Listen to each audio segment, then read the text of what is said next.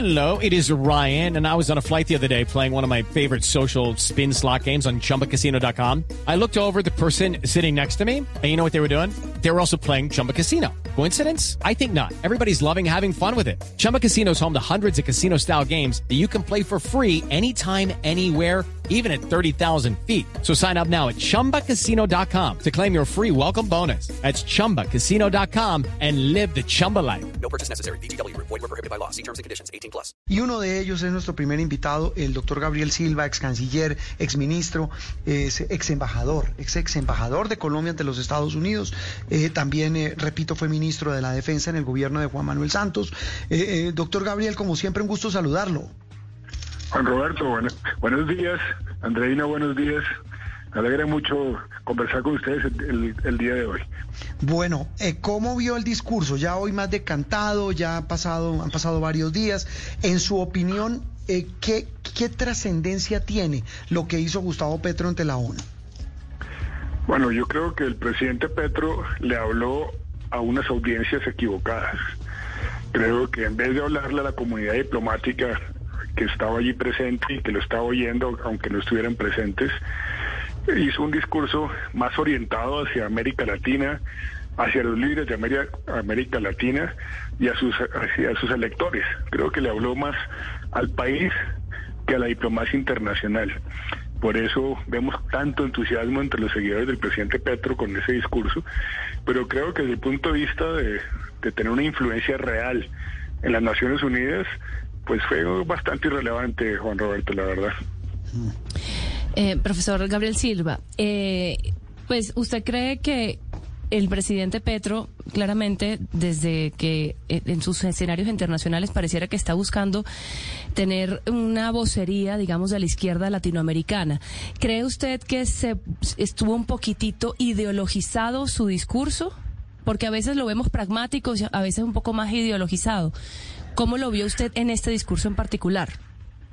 Pues Andreina, hay, un libro de los años 70 que se llama Las venas abiertas de América Latina, que pues tú eres muy joven para haber tenido ese libro en la mano, pero eh, ese libro era es y sigue siendo la Biblia de la izquierda nacionalista de América Latina. Pues uno oye ese discurso se recuerda mucho a Eduardo Galeano y a ese texto, eh, porque es una, una retórica bastante florida, bastante antiimperialista, muy confrontación norte-sur, muy ideologizados y eso pues cuando se trata de, de, discutir temas concretos pues no no no aporta mucho. Creo que, que pues nuevamente eh, puede que le llame la atención a algunos líderes de América Latina pero si nos vemos por ejemplo lo que dijo el presidente Boric hace hace un par de días incluso fue ayer o antes de ayer eh, donde dice que la izquierda tiene que ser mucho más realista, pragmática y ser consecuente en denunciar las cosas como así las, los, las violaciones a los derechos humanos, tanto de la derecha como de la izquierda. Entonces veo que hay unas diferencias entre la izquierda latinoamericana que, no concilia un discurso o el de Petro. Si su pretensión es ser el líder de la izquierda latinoamericana, creo que tampoco le va a quedar fácil. Mire, doctor Gabriel, hablamos con el exministro y ex embajador Gabriel Silva sobre el discurso de Gustavo Petro esta semana en la ONU. Sobre eso que usted menciona, sobre la, el que escogió, según usted, el auditorio equivocado, el presidente Petro, eh, ahí de todas maneras no hay unos mensajes eh, que uno podría entrar a reflexionar, especialmente aquellos que tienen que ver con la lucha antidrogas, y se lo pregunto porque personas como el propio expresidente Santos han dicho que esa lucha fracasó. Es decir, ahí hay otras personas que de alguna manera coinciden con lo que planteó de una manera garcía marquiana, como lo calificó el mismo presidente Petro en su intervención ante la ONU. No, estamos totalmente de acuerdo que esa denuncia es necesaria quizás muy florida, pero necesaria. Y, como lo señala Juan Roberto, la historia de cuestionar el paradigma del prohibicionismo no nace con Petro, que es un, parte del problema, las interpretaciones que hay sobre el, el discurso. Petro echó por la borda un trabajo muy grande que empieza con el presidente Abarco en su discurso ante la Asamblea de Naciones Unidas, donde cambia la ecuación y plantea que hay una corresponsabilidad y, y que es necesario construir una nueva forma de ver las cosas. Eso se sigue desarrollando. El presidente Gaviria plantea esto también, posteriormente el presidente Santos y ya muchos presidentes y líderes mundiales eh, están, están en esa tónica y creo que hay, avanza un consenso, avanza un consenso en esa dirección.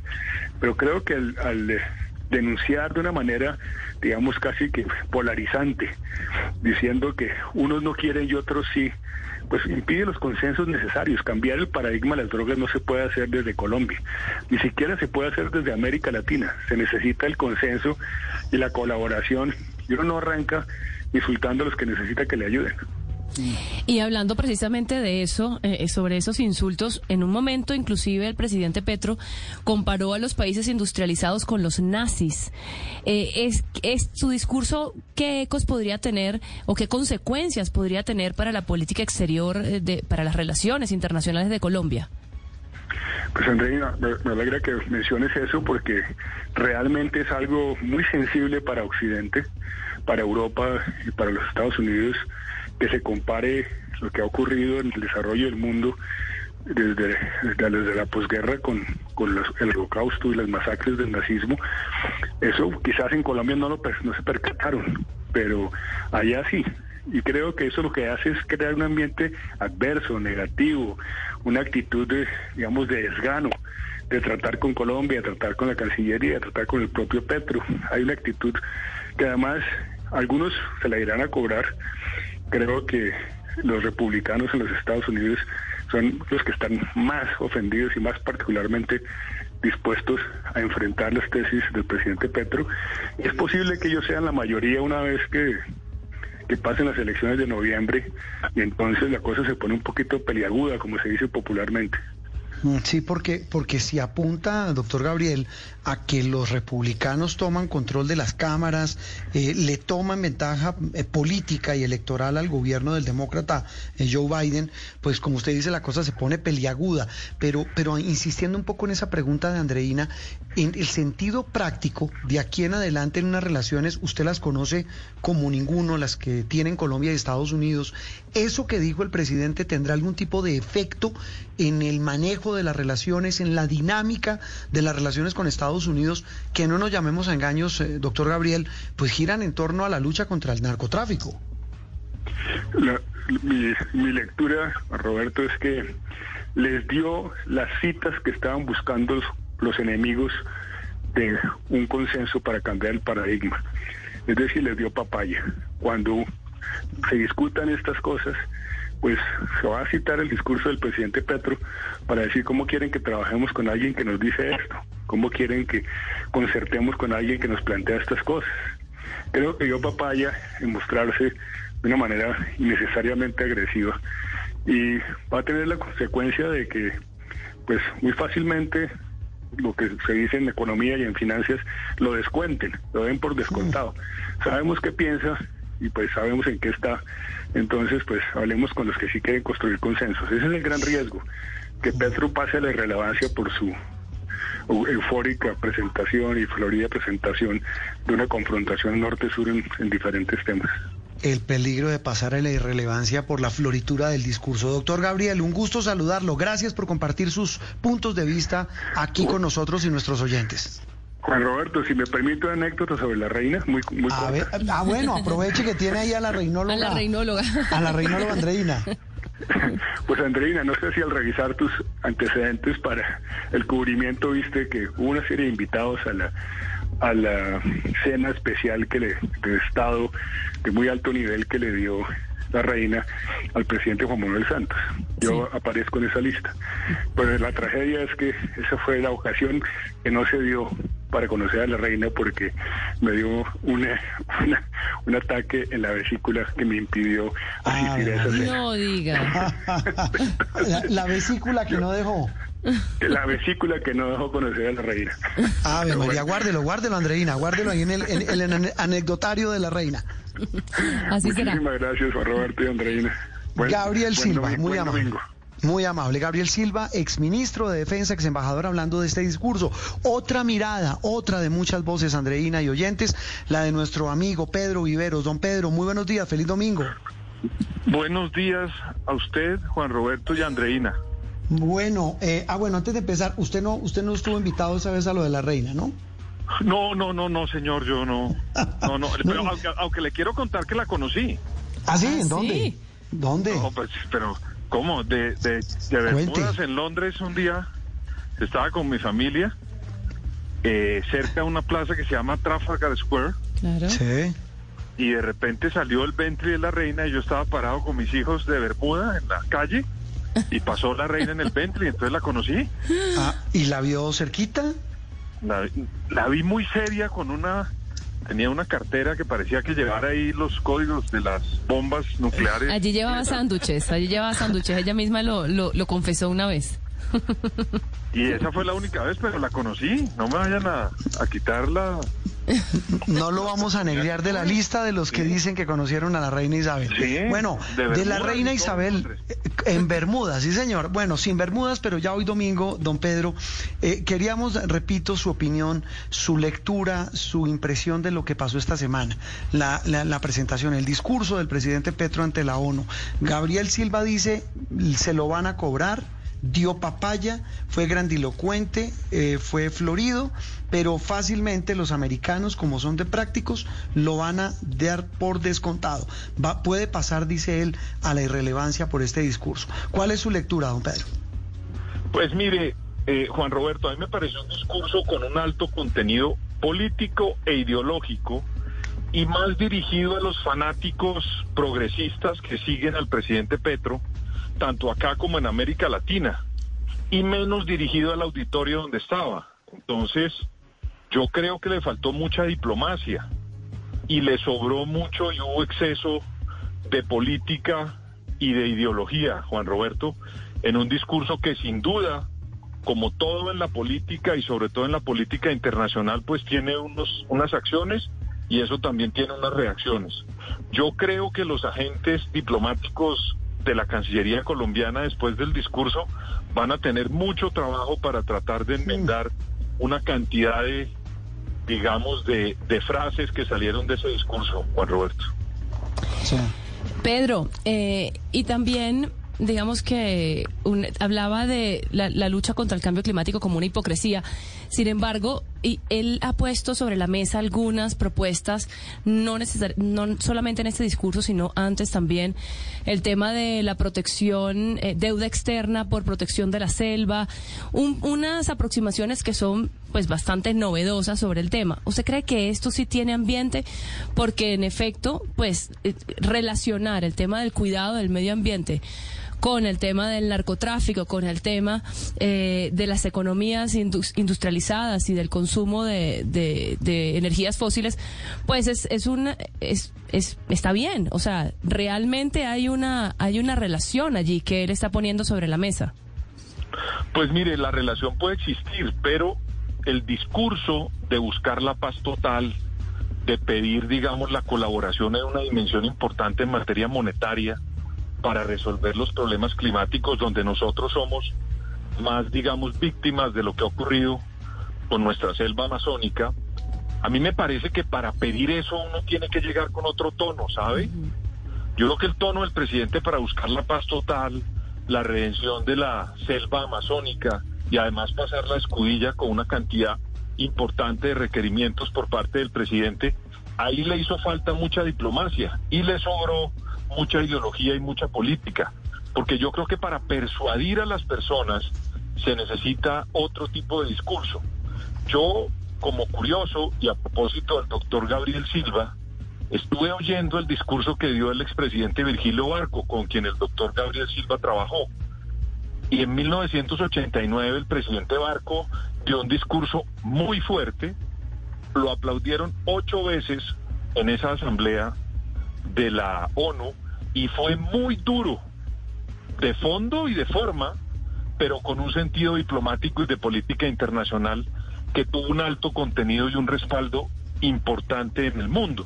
Entonces a eso me refiero con que uno pues va a pedir favores, pero los favores no se piden, en mi opinión, con ese tono tan alto y con esa beligerancia que muchos pasajes del discurso. Hello, it is Ryan, and I was on a flight the other day playing one of my favorite social spin slot games on chumbacasino.com. I looked over the person sitting next to me, and you know what they were doing? They were also playing Chumba Casino. Coincidence? I think not. Everybody's loving having fun with it. Chumba Casino is home to hundreds of casino style games that you can play for free anytime, anywhere, even at 30,000 feet. So sign up now at chumbacasino.com to claim your free welcome bonus. That's chumbacasino.com and live the Chumba life. No purchase necessary. VGW Group. Void were prohibited by law. See terms and conditions. 18 plus. Tuvo el presidente Petro. Pedro, pero entonces, ¿cómo recuperar el camino diplomático acá después de este discurso? Porque de todas formas, los favores que, como usted llama, fue a pedir el presidente Petro a Naciones Unidas, pues los va a seguir reclamando. Y la relación para lograr lo que quiere necesita recuperarla más allá de este reclamo que hizo allí en, en Nueva York. Mire, por ejemplo, lo que hizo el presidente Gabriel, Gabriel Boric, que es un presidente como Petro progresista y de izquierda. Reclamó de manera vehemente la ausencia de la crítica a gobiernos como el de Venezuela o el de Rusia, por ejemplo, en materia de respeto de los derechos humanos y de la democracia. Entonces sí ve que también, digamos, uno puede lograr en esos escenarios mandar unos mensajes importantes para tratar de compensar las exigencias con unos rechazos también a unos requerimientos de otros países. Es que el discurso fue muy sesgado hacia un lado. Y cuando uno está en un concierto multilateral, como la ONU, pues debe tener mucho tino para no tratar de desbalancear la mesa. Es que, por ejemplo, pedir la legalización de la cocaína en un auditorio donde estaba sentado China, que yo no sé cómo va a ser el embajador de Petro en China para tratar de presentarle esa idea al premier chino y que eso cambia ya cuando ustedes saben muy bien lo que ocurre con China y el narcotráfico, o con los países de ascendencia musulmana, que estaban también ahí sentados. A eso me refiero con un discurso desbalanceado, con un contenido muy político y menos diplomático y multilateral. Eh, eh, pero mire, Pedro, ¿sabe qué impresión tengo? Y conversaba yo con dos personas en, en- en Naciones Unidas eh, al día siguiente de la intervención y pareciera, no sé, quiero su opinión, eh, que el mismo presidente, el propio presidente Petro lo ratifica.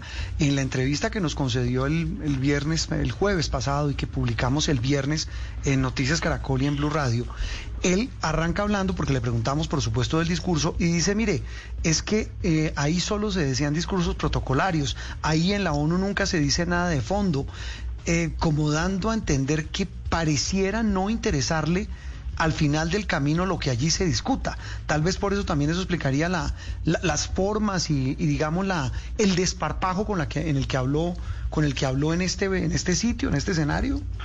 Pues me va a permitir el programa de ustedes para recordarle al presidente Petro y a sus asesores que haya unas personas que también fueron altisonantes en tono, como el señor Hugo Chávez, por ejemplo, recuerde usted el azufre cuando se refirió al expresidente Bush, Sí. o a los discursos eternos, largos y complejos y también de un alto contenido ideológico de Fidel Castro.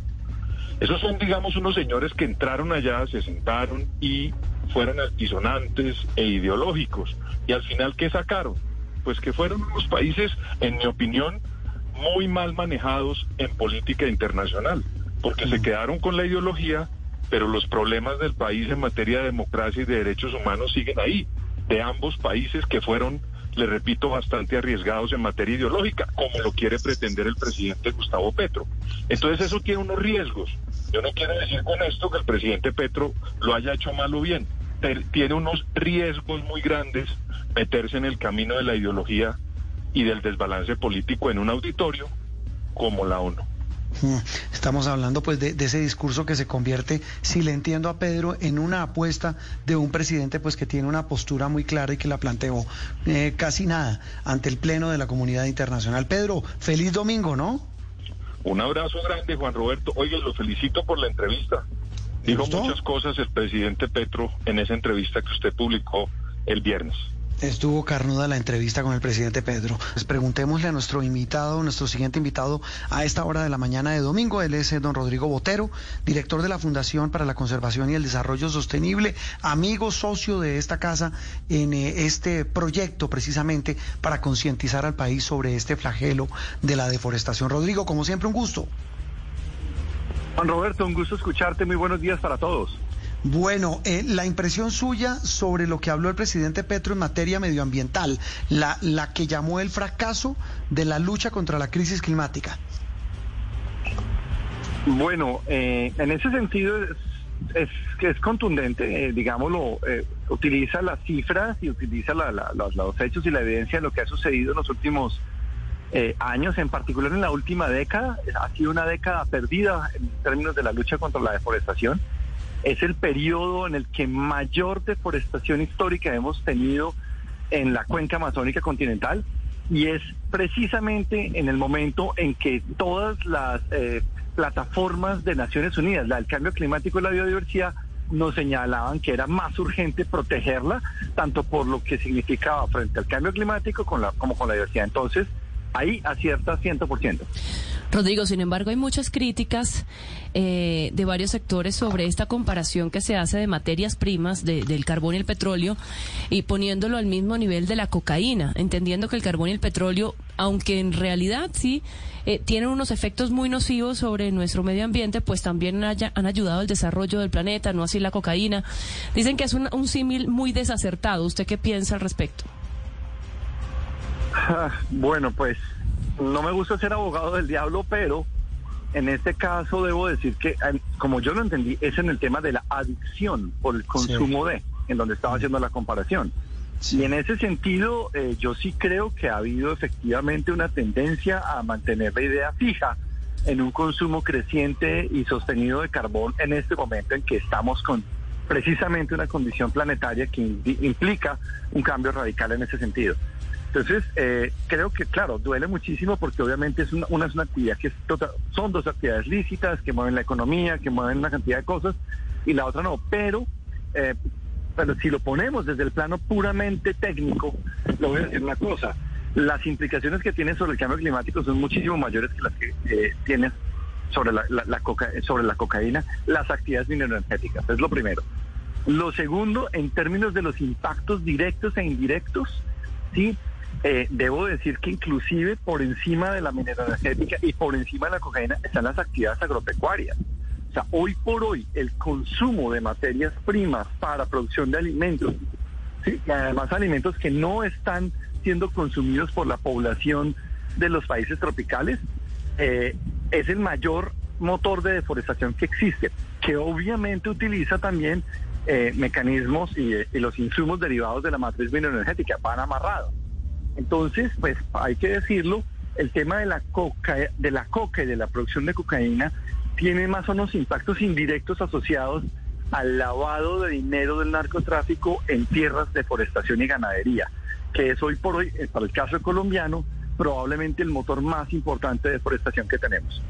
Sí, Rodrigo, otro de los temas con los que hemos conversado, de los que hemos conversado con usted aquí en ocasiones anteriores, es la dificultad financiera que implica la conservación ambiental y la lucha contra el cambio climático. Se necesita un gran presupuesto para destinar a este tema.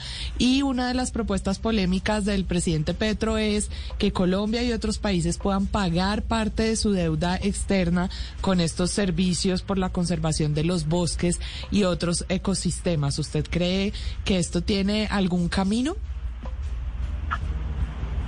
Creo que es un momento muy difícil para, para plantearlo de esa manera. Eh, creo que tiene que haber una corresponsabilidad nacional también.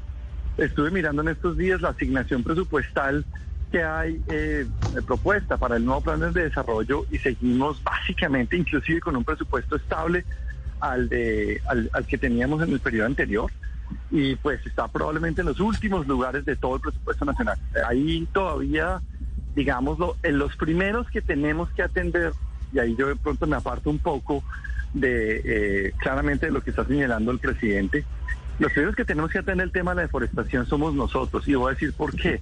Porque es que este no es una, este no es un aporte de Colombia al planeta como se quiere plantear.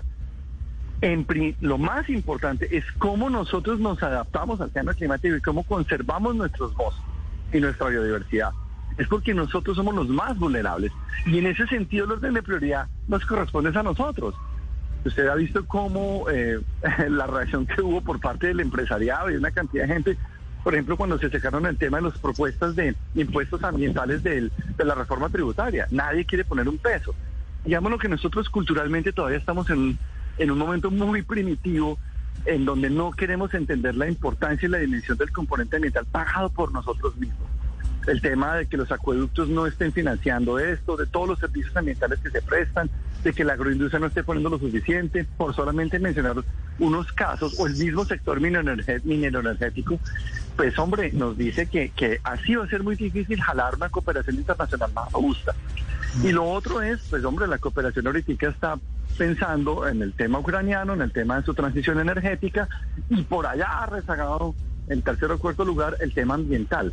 Entonces yo no los, no los veo tan, tan cerca como, se, como planteó el, discurso del presidente, de hacer ese giro en materia económica. Eh, mire, Rodrigo, el presidente Petro, ya no en, la en el discurso, sino en la entrevista que nos concedió a Noticias Caracol, eh, decía, cuando le preguntábamos por la ministra de Minas, la, la muy nombrada ministra de Minas de los últimos días, eh, Irene Vélez, le preguntábamos si la señora no estaba en el lugar equivocado. Él dijo, de ninguna manera, porque yo quiero un ambientalista en el Ministerio de Minas y Energía, buscando energías alternativas. En el discurso de, la, ONU, como se lo mencionaba, como lo mencionaba Andreina hace un rato, pues eh, habló puntualmente y en otras intervenciones en Nueva York sobre el carbón y el petróleo. ¿El tema es el carbón y el petróleo, Rodrigo? Cuando hablamos de, política medioambiental y de una, de una hoja de ruta. No, no. Yo siento que allí hay que hacer un balance y otra vez volvemos al, punto que mencionaba ahorita. Carbón y petróleo es en, yo lo veo, es con respecto al tema de la, otra vez, de, las emisiones de gases de efecto invernadero en el contexto planetario. Y, obviamente con algunos impactos focalizados aquí en Colombia, ¿cierto? El caso del Cesar, el caso de la Guajira, para el tema del carbón son, son, son temas que son críticos de atender, pero no es la agenda ambiental como yo lo entiendo, estratégica que sí tiene que ver con el tema de los bosques, por lo que mencionábamos ahorita. Y voy a hacerles una, una relación.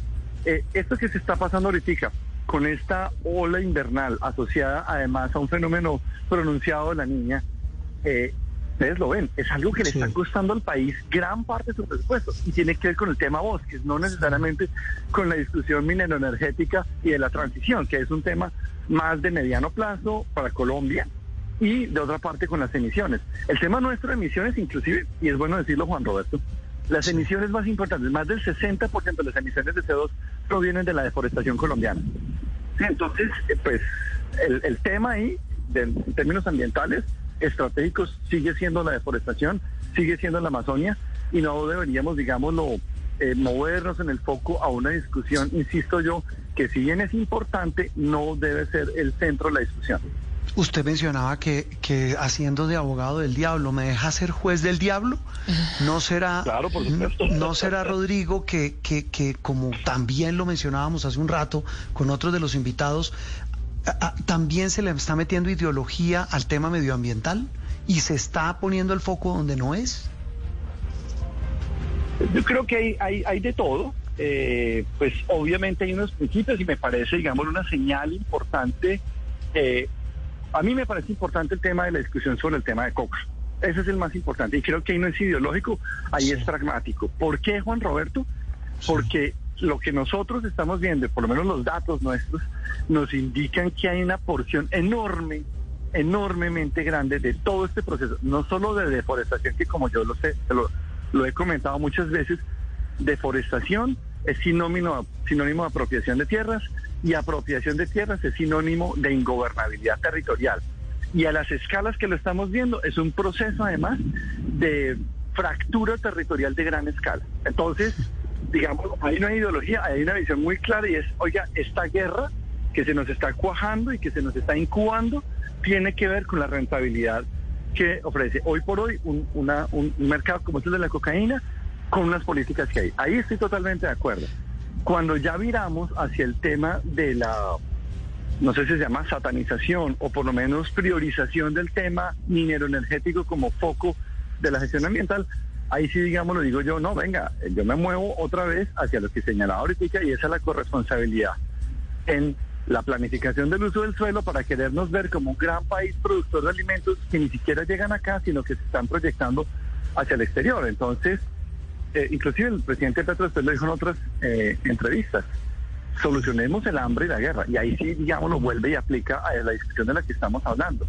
Entonces, creo yo que en algunos casos sí hay, obviamente, una discusión y un foco que corresponde más a una discusión mundial que no aplica para Colombia, en mi, en mi concepto, pues porque somos un país pequeño emisor en el contexto mundial, claramente. Entonces la transición podría manejarse pues con otros otros tiempos y otras escalas, creo yo, es mi opinión.